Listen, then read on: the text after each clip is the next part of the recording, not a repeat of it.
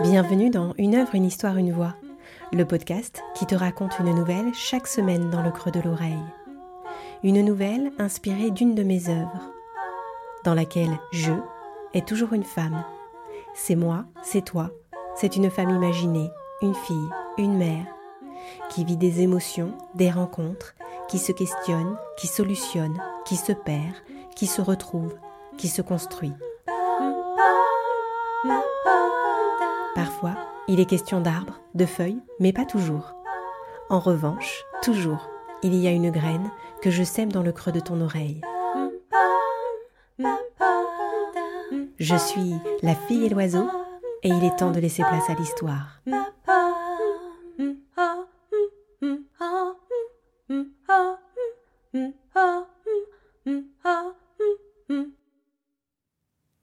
Radiographie.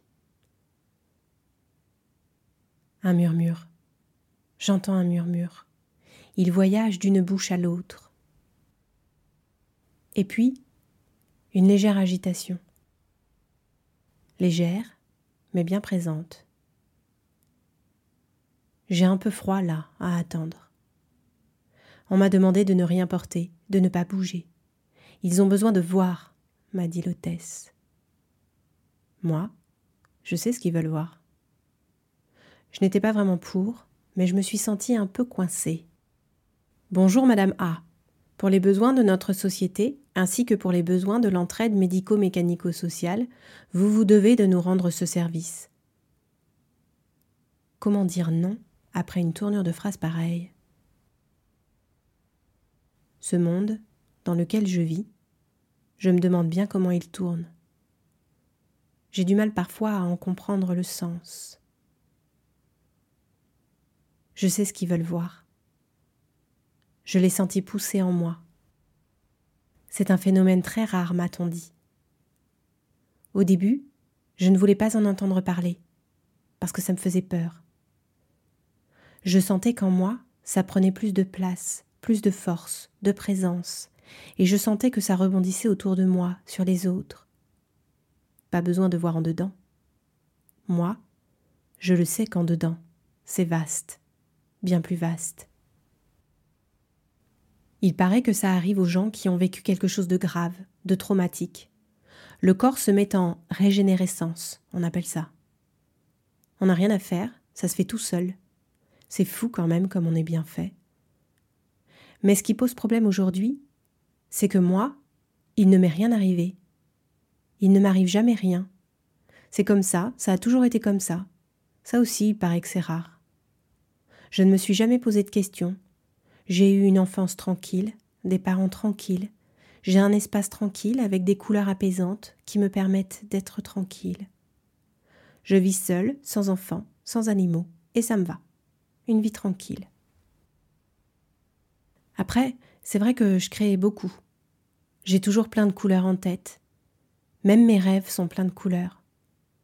J'ai des mots que je mets sur du papier. Parfois je les relis, parfois non. Enfin bref.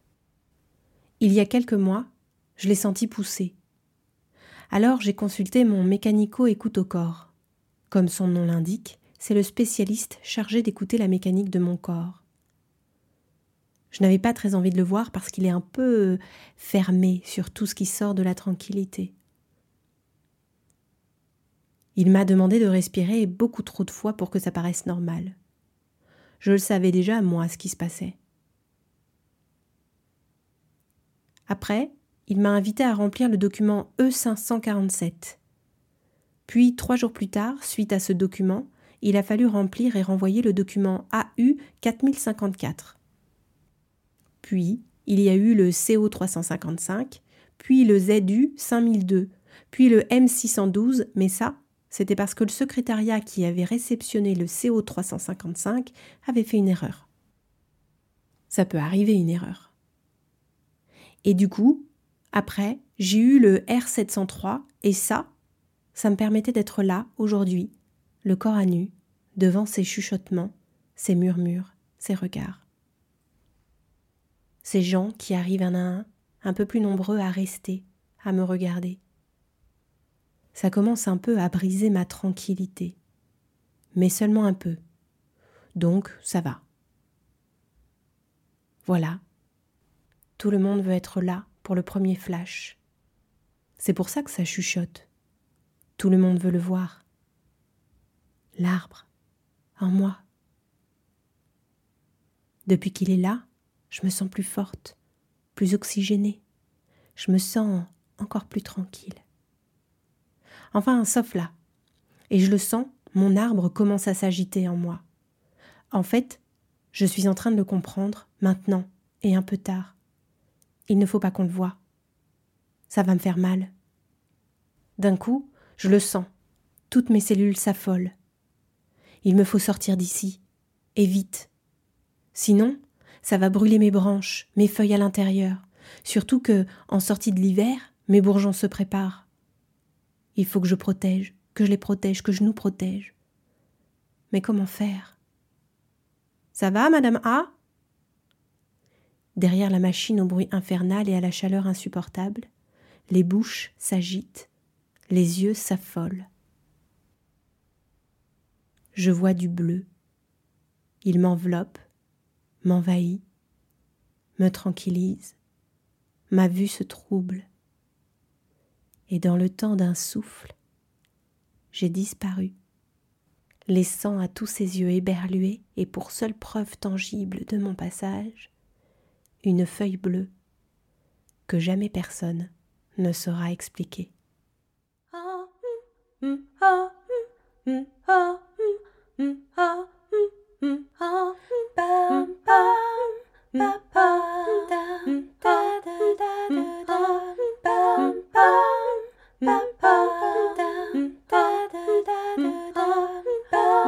Merci d'avoir écouté cette histoire.